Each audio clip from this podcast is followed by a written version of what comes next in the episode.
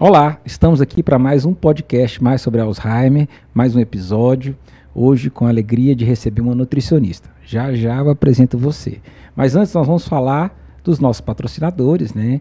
A Farmoquímica, que é um laboratório que produz medicamentos para a doença de Alzheimer, e também o NutriDrink, que é um suplemento nutricional que é bem indicado para pacientes nessa condição. Tá? Mais uma alegria é, ter aqui conosco a doutora Helena Bessa, parceira e amiga de muitos anos, Sim. professora do curso Mais sobre Alzheimer, gerontóloga, nutricionista top para quem eu encaminho os meus pacientes. Muito obrigada. Né? Então é um prazer recebê-la aqui. Fico feliz de, de mais uma vez estar dividindo. É, já fizemos live juntos, já fizemos outras atividades juntos, mas fico feliz de estar dividindo com você aqui mais essa tarefa. Seja bem-vinda. Que bom. Eu que fico feliz. Muito obrigada pelo convite. Eu espero e acredito que vamos trabalhar com bom conteúdo para que a gente possa levar informação de forma leve, mas que seja eficiente esse conteúdo que a gente vai trabalhar nesse momento. Pois é. E o projeto Mais sobre Alzheimer, ele tem essa, né, essa trajetória, esse caminho, essa decisão de trazer conteúdo de qualidade para você que é, quer aprender mais sobre a doença de Alzheimer e a gente acredita que cuidando de quem cuida, a gente melhora a vida de quem é cuidado. Com então, esse é um mote. Lembrando que, é, antes da gente começar a falar né, de nutrição, nós lançamos na semana passada um, um, outro projeto, que é o projeto Amigos do MSA, que é mais sobre Alzheimer. Então, são pessoas que deliberadamente, porque decidiram voluntariamente divulgar esse projeto, porque foram beneficiadas por ele, e agora querem levar esse conteúdo a mais pessoas para que mais pessoas possam se beneficiar também desse conteúdo. Então nós já estamos aí com um grupo de 15 pessoas, que começou semana passada, a gente lançou na semana do Alzheimer, e que a gente pretende crescer muito mais para que a gente leve gratuitamente e de maneira generosa a mais pessoas e a gente possa transpor as barreiras e ensinar quem cuida a cuidar melhor, a cuidar melhor. Né? Muito bom. Muito bom. Muito bom. Então vamos lá, Helena. Helena é uma amiga e a gente sabe que é uma pessoa de muito conteúdo. Helena, no seu dia a dia, é, quais são as principais dicas que você dá para um paciente que tem doença de Alzheimer e que não está comendo bem? Essa pergunta é recorrente no meu Instagram. O que é que eu faço? O papai não está comendo bem. E eu acho que a gente tem que separar aquele que está apático daquele que está disfágico, né? Sim. E aí eu queria que você desenvolvesse um pouquinho isso daí. Sim. É, realmente, Alexandre, é uma pergunta frequente, é uma dúvida, é um anseio frequente né, daqueles que nos procuram no consultório de nutrição. Então, a, a, o primeiro passo é a gente entender qual é essa dificuldade e se verdadeiramente existe essa dificuldade. Né? Se não é, na verdade, um anseio da família ou daqueles que fazem o cuidado. Então, é a gente tentar entender qual é a necessidade de cada um desse paciente observar o peso, observar a rotina, observar, observar a frequência de alimentação, observar quem cuida dessa alimentação, quem está com ele nessa com esse indivíduo na alimentação. Né? E as estratégias sempre é a gente entender essa rotina, melhorar essa rotina, começar a oferecer alimentos que são calóricos, mas que têm um valor nutricional adequado. E dessa forma, a gente ir montando de forma individual cada uma dessas, dessas estratégias atingindo essas necessidades por vezes realmente é um grande desafio, né? Mas conseguimos realmente ter casos efetivos em que as vêm com esse anseio e a gente organiza. Esse anseio muitas vezes é abordado por mim de forma calorosa, para que eles sintam-se realmente abraçados e entendam que é um processo, essa questão da, do alimento, da fome, do deglutir, é um, um, um conteúdo que ele permeia por diversos aspectos, desde a, desde, desde a questão emocional, a questão realmente física. Então, cada um desses a gente vai lidando e tratando de forma é, cautelosa, prestando atenção, né? Mas sempre dessa forma, buscando entender qual é o alimento, o alimento que ele aceita, o alimento que precisa, né? E qual é e como é que a gente consegue organizar essa rotina. Vou fazer um comentário aqui. É, muitas vezes eu vejo que os filhos, principalmente as filhas, tratam os pais como filhos. É. E aí ela tem aquela ideia do que ela fez com o filho dela, que o filho dela tem que comer um pratão desse tamanho. Verdade. E se não come um pratão desse tamanho, fica passando mal, porque papai não comeu direito, que mamãe não comeu direito, sendo que a necessidade calórica dele é muito menor, porque ele já não gasta tanto exercício. Como é que você aborda essa questão? É, Alexandre, isso que você comentou é bem interessante, porque dentro da gerontologia e da geriatria, né, a gente não usa esse termo. Ah, agora mamãe é uma criança, papai é uma criança. É um termo que eu, eu, eu falaria que a gente abomina, né? E claramente não é uma criança, porque é um, é um idoso, que ele tem uma história longa de muitos anos de vida, então ele não se tornou uma criança. E essa questão da gente entender por que, que o idoso é mais friorento, por que, que o idoso caminha mais devagar, por que, que o idoso muitas vezes dorme menos. Tudo isso porque ele tem um gasto energético menor. Se a gente está falando de um idoso que já tem um comprometimento físico, o gasto energético dele também é ainda menor. Então a sede é menor, a vontade de comer é menor. E aí eu, eu sempre organizo né, esses cardápios de forma que ele fique, o, o, o indivíduo, né, aquele que, que foi acometido pelo Alzheimer, veja que comeu tudo, aquele filho ou parente mais ansioso fique feliz porque viu o papai ou mamãe ou vovó comendo tudo. E aquele profissional que muitas vezes está ali perto, que faz o papel de cuidado, né, do cuidador propriamente dito, o papel profissional do cuidador, ele saiba que ele conseguiu cumprir o papel dele, onde ele colocou o alimento e o paciente conseguiu comer. Então, essa pequena porção, mas que seja uma porção com a caloria e com a quantidade de vitaminas e minerais adequada, isso é por, é por, aí, é por aí o caminho. É, é a pessoa comer de tudo, mas ela não precisa comer tudo. Ela não tudo. precisa comer a quantidade grande, então, né? Pouquinho. Pouquinho, pouquinho de prato, muitas coisas. De muitas coisas e que isso fique fácil para o indivíduo identificar. É, muitas vezes tem aquilo lá, ah, mas eu queria que ele comesse uma coisa diferente. Para a cabeça dele, aquela rotina dele comer todos os dias a mesma coisa, isso ajuda. As nossas colegas terapeutas ocupacionais me ajudam muito nisso, a fazer com que todos aqueles que estão no anseio de que tem que comer, tem que comer diferente, tem que ser variado. Não, ele tem que comer. Se a rotina dele é comer aquilo ali dias e dias e dias, ele vai comer aquilo ali, né? Precisa ficar fácil e eficiente, na verdade. E eu digo sempre que quando a gente cuida de um paciente com Alzheimer, a gente vai fazer o possível. O possível. Né? Não é o ideal. Então, às Não. vezes, a gente gostaria de um prato maravilhoso, claro. com verduras é, pungentes, assim, aquela claro. Co Mas a realidade não necessariamente é essa. Claro. Então, eu acho que a gente tem que buscar o melhor, mas fazer o possível. O possível, sempre. É, uso muito quando eu vou apresentar o meu trabalho, né, tanto para os meus colegas profissionais quanto para os meus pacientes. Eu digo que eu, o meu, meu maior objetivo nos meus atendimentos é o meu grande desafio, é fazer com que aquela rotina alimentar que já existe, ou que ele goste, ou a rotina alimentar que faz, que é feita em casa mesmo, tenha um equilíbrio nutricional adequado. Então a gente traz do ideal para o real com certeza, isso eu posso afirmar, que a gente encontra o meio termo, a gente encontra o meio do caminho dessa história. Eu tenho trazido aqui muitos profissionais, a gente já trouxe é, você nutricionista, advogado, já trouxe é, fono, e eu sempre faço a pergunta, quem é que te dá mais trabalho? É a família ou é o idoso com Alzheimer? faz a pergunta porque sabe a resposta e acha engraçado, né? É, com certeza é a família que vem com aquela ansiedade, né? Então, uh, eu busquei dentro da nutrição me especializar na gerontologia para que eu conseguisse acolher tudo aquilo que envolvia o processo do envelhecer, né? E as demências, o Alzheimer, ela está muito presente, né? Então, o anseio daquela família, o anseio daquele cuidador, normalmente tem uma ou duas pessoas ele mais específicas que vêm com aquela ansiedade. A questão da comida é uma ansiedade muito frequente e ela é legítima, né? Então, a gente precisa acolher. Então, o paciente muitas vezes está bem, às vezes nem tem a perda de peso ou ganho de peso, da qual aquela família vem mais ansiosa, e a família sempre é que tem essa ansiedade. Se mamãe não comeu, eu passo mal. É verdade. É, é, é, as frases são essas, né?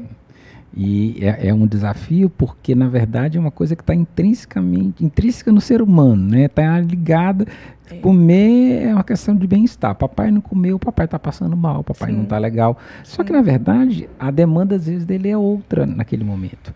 E se ele não tem uma demanda de, sei lá, de mil calorias numa refeição ou num dia, é, e eu estou empurrando aquilo ali, eu vou fazer mais mal do que bem. Com certeza.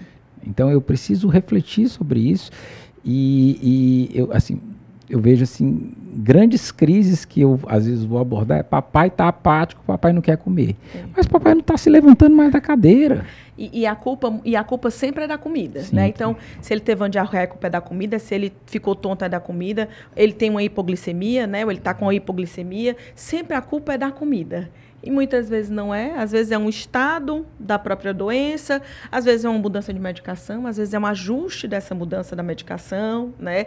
Às vezes é uma simples ligação para o seu geriatra que acompanhe, que fale daquele estado, né? Então, sempre tem a comida no meio disso tudo. A, a comida é muito... É, existe uma questão emocional que envolve sempre a comida, né? Eu costumo dizer, a gente confraterniza com a comida, a gente canta parabéns em cima de um bolo.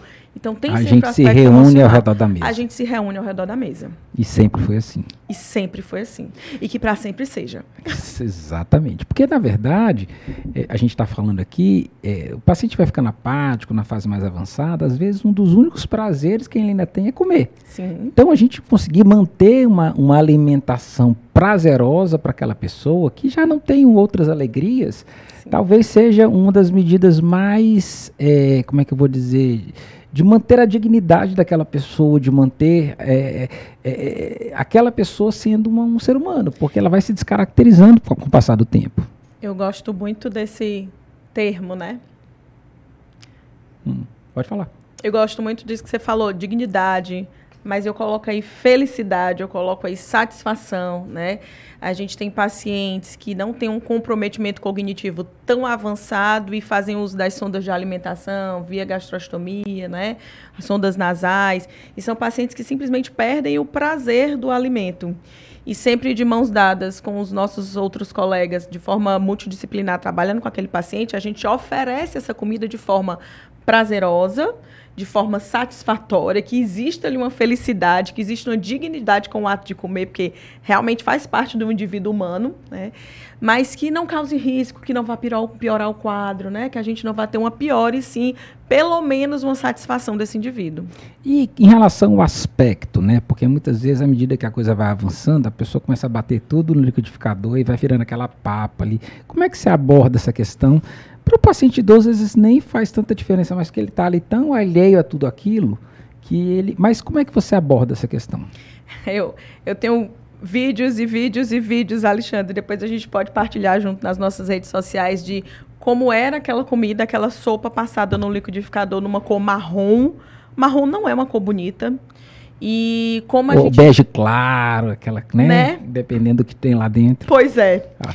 Ele tá fazendo e... careta ali, o Léo. É, ninguém, ninguém gosta, Léo. Ninguém, a, a cor marrom não é uma cor. Nem na moda se fala de cor marrom, né? Imagina na comida, que é aqui que a gente tem que olhar e ter prazer. É, quando a gente faz essa mudança da consistência da alimentação para os nossos é, pacientes que têm, já iniciam essa dificuldade da deglutição, eu sempre coloco de forma separada. Então, é a carne, o arroz, o feijão, os legumes de forma separada. Caso aconteça de eu chegar lá no, no chegar neste paciente e essa comida já estiver toda passada, eu digo que eu dou um passo para trás, que foi um passo que ele foi engolido. Né? É um passo que ele não deveria ter sido. É, é, ele, ele foi simplesmente pulado, verdadeiramente. Então a gente dá um passo para trás, onde a gente torna essa comida marrom, separadinha em porções, e muitas vezes a gente descobre o que, que o indivíduo gosta. Se era uma sopa que tinha legumes como batata doce, macaxeira, girimum, e ele recusava, às vezes ele gostou só do girimum, às vezes, ele gostou, às vezes ele gostou só da macaxeira, às vezes ele gostou só da beterraba. Né? Eu cito esses porque são alimentos que têm um sabor mais intenso. Então, quando a gente separa, a gente descobre do que, que ele gosta. E fica muito mais efetivo isso. Pois é, e, e aquela comida que fica descaracterizada, fica descaracterizada, né? fica meio amorfa, ela pode voltar a ter alguma característica, algum sabor específico Com certeza. e dar um prazer a mais. Porque eu acho que tem uma relação é, ser humano, comida e prazer muito forte. Claro. Né? Então, é, é, é, por isso que a gente às vezes tem dificuldade de emagrecer, né? Porque comer é muito bom. É. O Léo também está balançando a cabeça ali, né, Léo?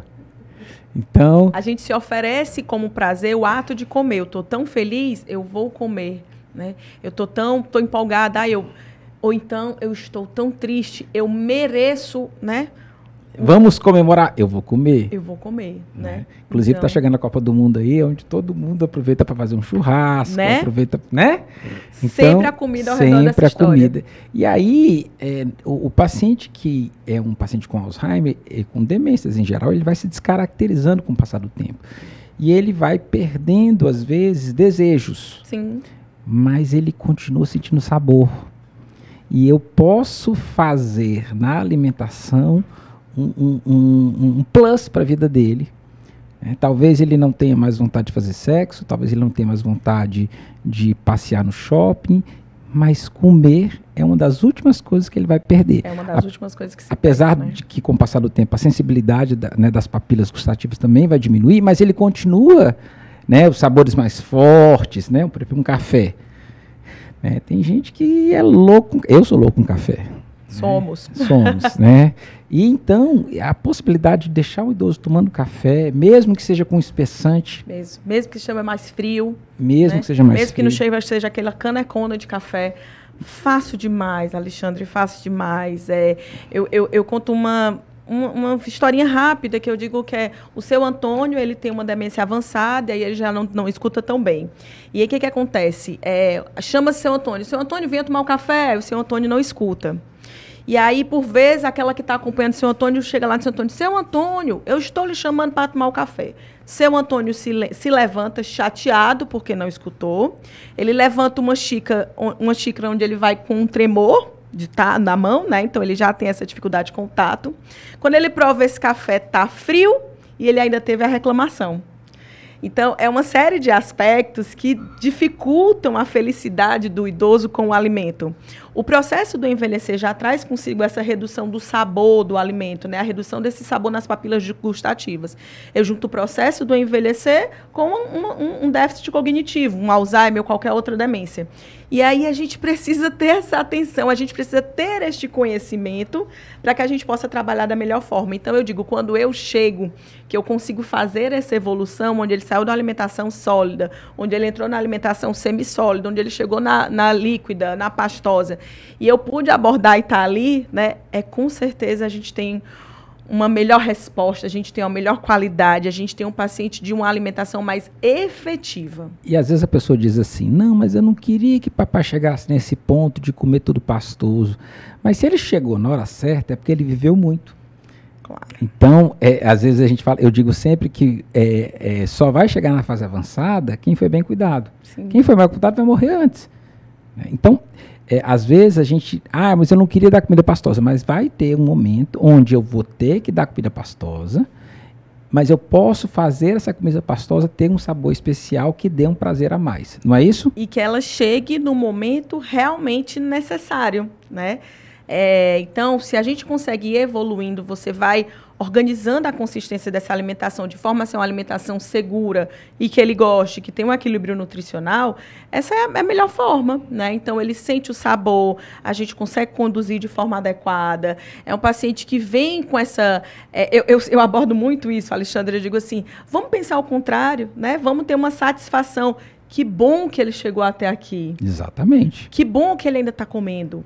Que bom que ele ainda consegue eh, deglutir.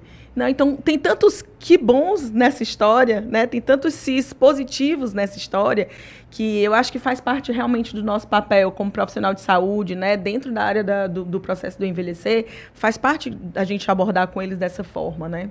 E a gente tem também alimentos pastosos que são deliciosos. Por exemplo, um Claro. sorvete, um Claro, pudim, claro. né? Assim, comidas assim, al- alguns cremes Sim, que são, né? E a gente pode até fazer, co- colocar, incrementar com temperos especiais. E a nutrição entra muito, é, de forma muito positiva nisso aí, porque assim, não é só um sorvete. E se nesse sorvete eu conseguir melhorar o valor calórico? E se nesse creme eu consigo melhorar o sabor? Né? Então a gente chega muito, né, com processos, às vezes com alimentos ultraprocessados e que você às vezes faz uma receita caseira mais gostosa e onde a gente consegue fazer ter uma caloria a mais, né, ter um nutriente a mais para ele. É pouco, pouca comida com muita comida de qualidade. Exatamente. É, na Pouca verdade, comida não- com muita caloria, né? de, caloria e proteína de qualidade. É. Então, às vezes a gente, a gente quer que ele coma um pratão, mas só de porcaria. Pois é. E, na verdade, talvez seja ideal um pratinho com muito valor calórico e muito valor proteico. É o ato de comer e o ato de nutrir-se, né? São coisas diferentes, né? Então, comer a gente come qualquer coisa. Uma batata frita, né? um hambúrguer do, né, né? do, nesses é. fast foods por aí. e nutrir, né? Será que a gente está nutrindo, tá né? nutrindo, mas tá... talvez não da maneira mais saudável. Pois é. Está alimentando, tá alimentando, mas não está nutrindo, né? Pois é. Então, a densidade calórica, na verdade, né? É uma pouquinha comida e que nessa comida tem um valor calórico, proteico e nutricional mesmo, né? é, é ideal. Tá, mas deixa eu fazer uma outra pergunta aqui que é meio recorrente. Quantas vezes por dia um idoso precisa comer? E em que quantidades? Tá. É, quantas vezes for necessário para ele. A gente trouxe da nutrição algumas colocações muito antigas de que tem que comer de três em três horas, né? Tem que beber determinado, todo mundo tem que tomar dois litros de líquido. Então, isso não existe, né? É o primeiro ponto que eu queria dizer. E varia muito, Alexandre, desde o horário que ele acorda ao horário que ele vai dormir. Isso varia muito se é um paciente que tem diabetes, é varia muito de acordo se é um paciente que tem a perda de peso.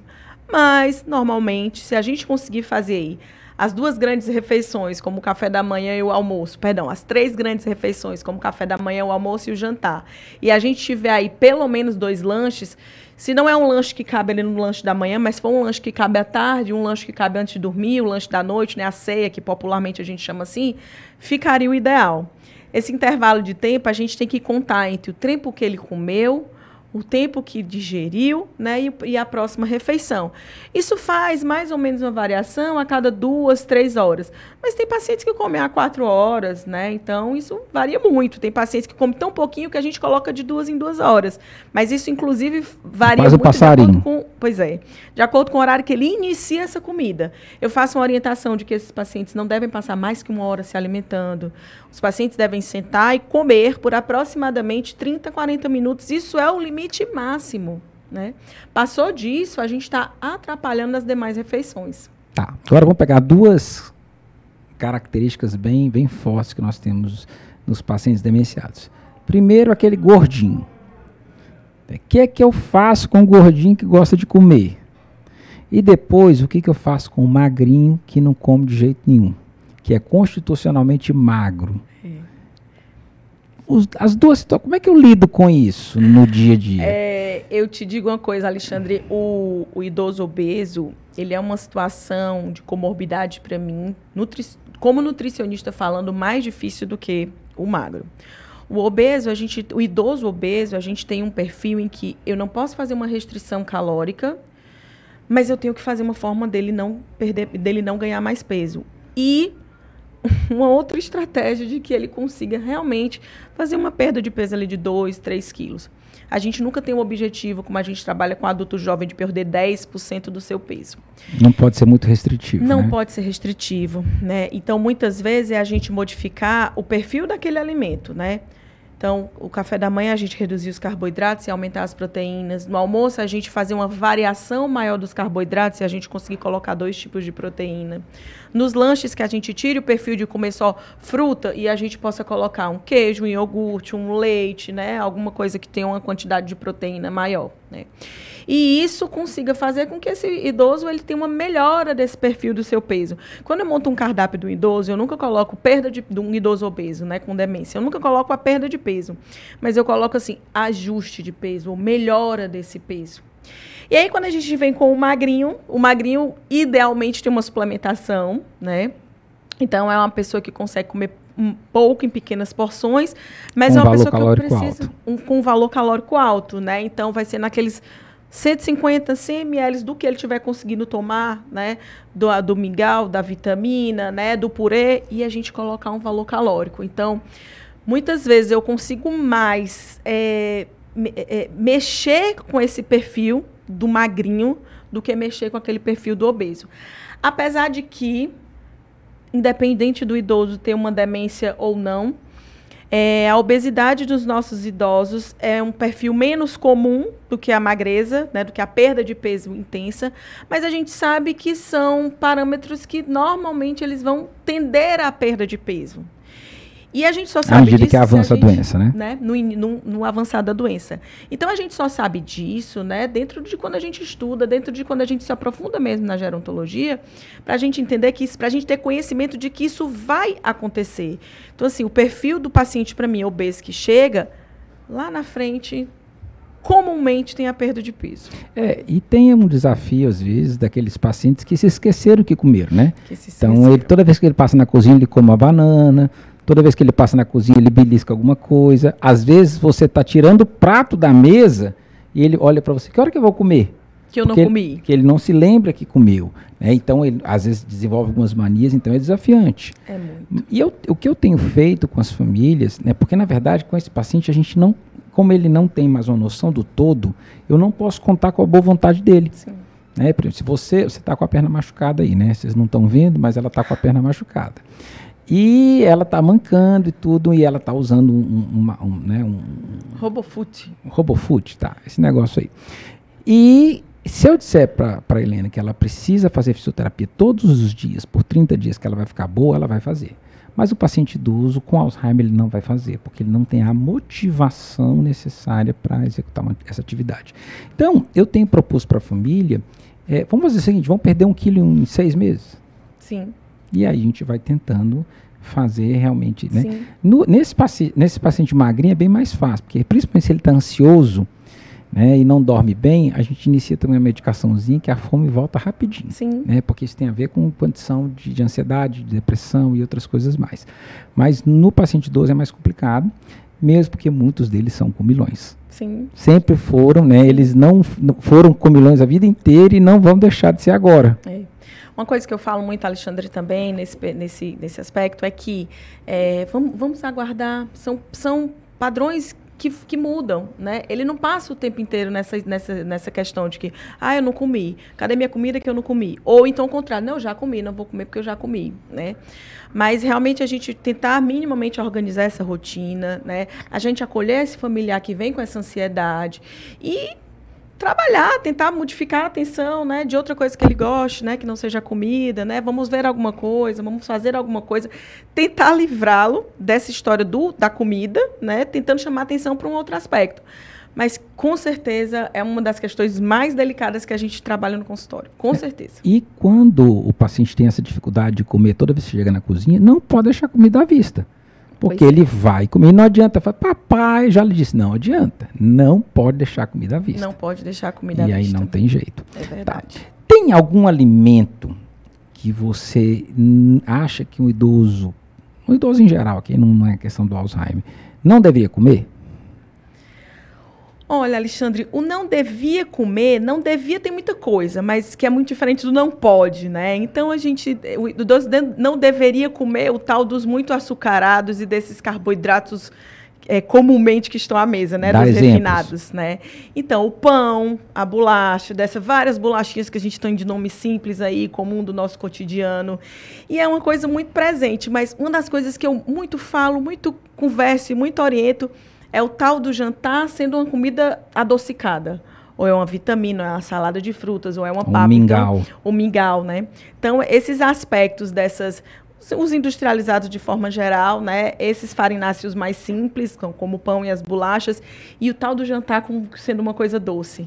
São pontos que eu, que eu pego e que desses mesmo eu, eu insisto. Insisto mesmo de que eles possam não existir, né? É, a gente comentava anteriormente que a comida é afeto. Então, muitas vezes são familiares que todos os dias um visita aquele idoso e que todos os dias um visita levando uma coisa, né? Ai, mas ele gosta, né? Então, que tal a Deixa gente agradar, fazer- né? o agradar. Então, que tal a gente tentar fazer pelo menos uma variação, né? Então, jamais o nome exclusão, jamais o nome não pode, né? Mas é o não deve, né? É os combinados, muito melhor dessa forma. É, aqui no Ceará o pessoal gosta muito de comer caranguejo, né? Então eu deixo comer caranguejo uma vez no mês. Né? Não, caranguejo. Então uma vez por mês não é pode- todas as quintas. Não é todas, não são todas as quintas. Olha, isso aqui é uma orientação do doutor Alexandre, Viu? viu? Uma Quando vez ele me fizer a pergunta pode. o contrário. É. E o que que você acha que não pode faltar na refeição? O que, que não pode faltar na refeição do idoso é o que Dentro- sempre falta na refeição do idoso, que é uma quantidade a mais de proteína. É, eu sempre explico o meu trabalho que é buscando identificar de forma prévia à doença muscular, que ela hoje é classificada dessa forma, né, que é a sarcopenia. Então, o que, que não pode faltar são os grupos de proteínas, né? Aí a gente encontra nos queijos, ovos, leites, as proteínas de origem animal, né? Então, bovino, peixe, frango, qualquer uma dessas proteínas, né? O porco, carneiro, pato, suíno, tanto faz, né? Mas precisa estar presente. E eu diria para vocês nas cinco refeições, nas cinco, né? Se ela faz cinco refeições, dois, três grandes refeições e os dois lanches, que essa proteína esteja nessas cinco refeições. Mesmo porque a proteína é mais difícil de preparar, Sim. é mais difícil de comprar porque é mais cara, é Sim. mais difícil de mastigar. Sim. Então, faz tudo concorre para que você que o idoso não coma Para proteína. que o idoso não coma E proteína. aí isso vai. o que- O que que é a comida do idoso? É o pãozinho com docinho. E tudo no diminutivo, só que a quantidade é grande. Sim. né? Sim. E aí é aquele docinho, aquele biscoitinho, tudo nesse inho, mas você não vê ele falando assim, é, um- uma carninha, É. um queijinho.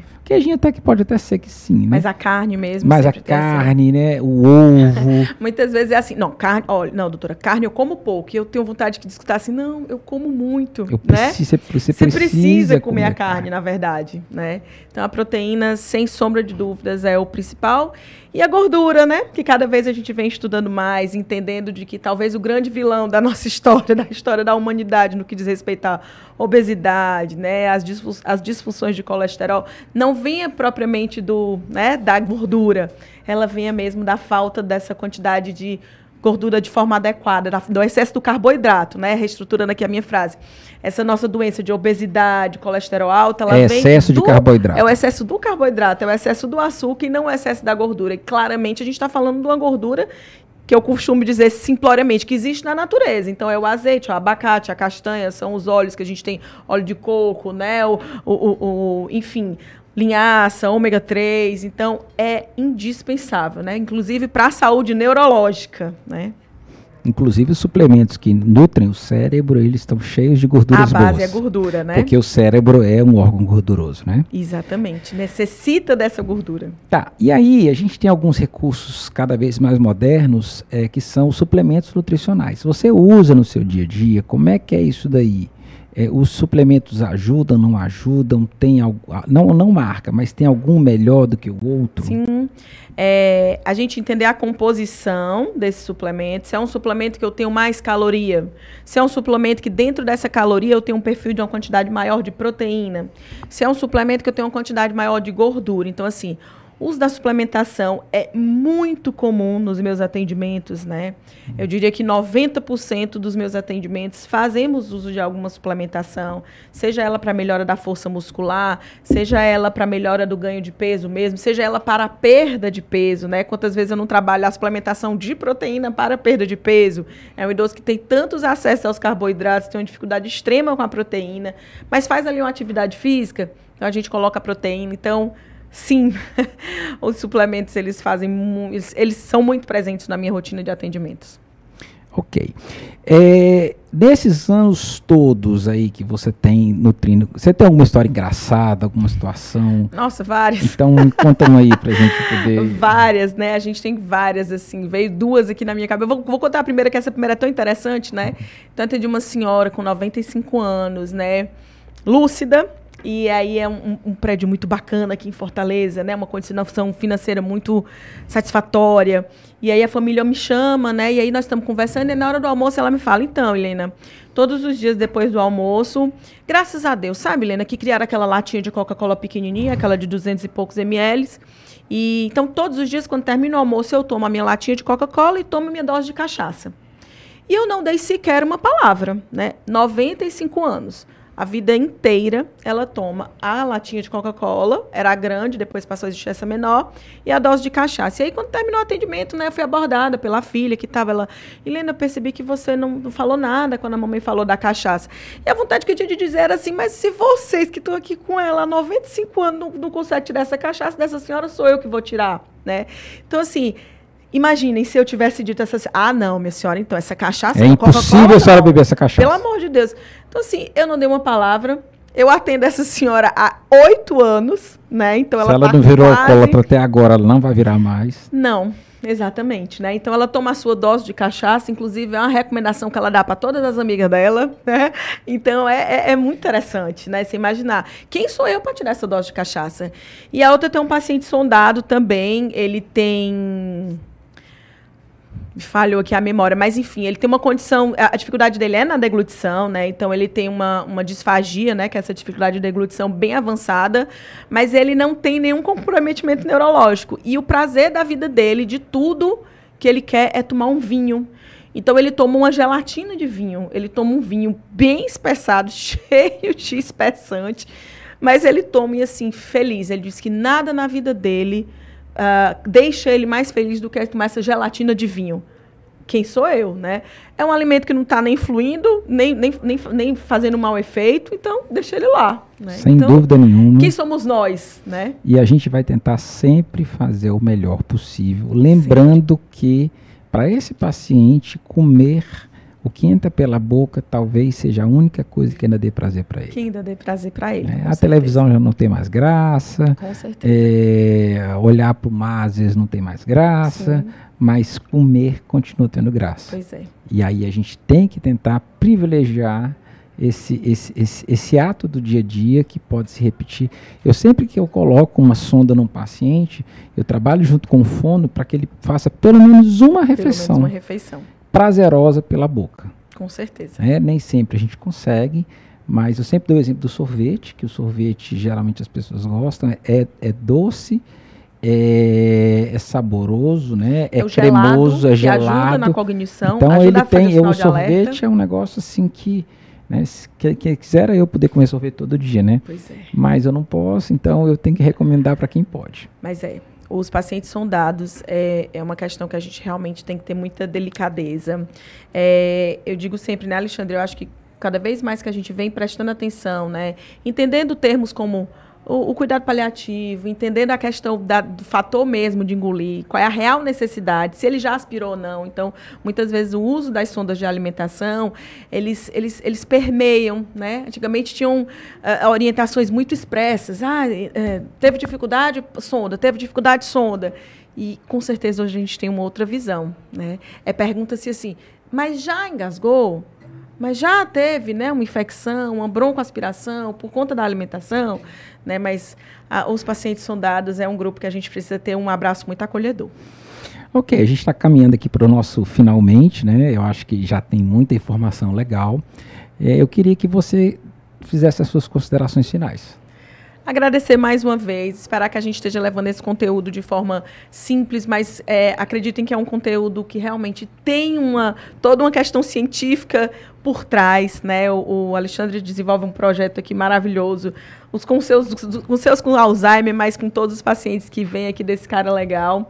Então, só agradecer, né? Agradecer a participação de todos aqueles que estão nos escutando e Estamos aqui para próximas vezes. Para quem quiser te seguir, como é que o pessoal te acha nas redes sociais? Por favor, faça um trabalho muito legal no Instagram. Leva o Instagram como um trabalho mesmo, um, um, um, um quesito profissional para mim.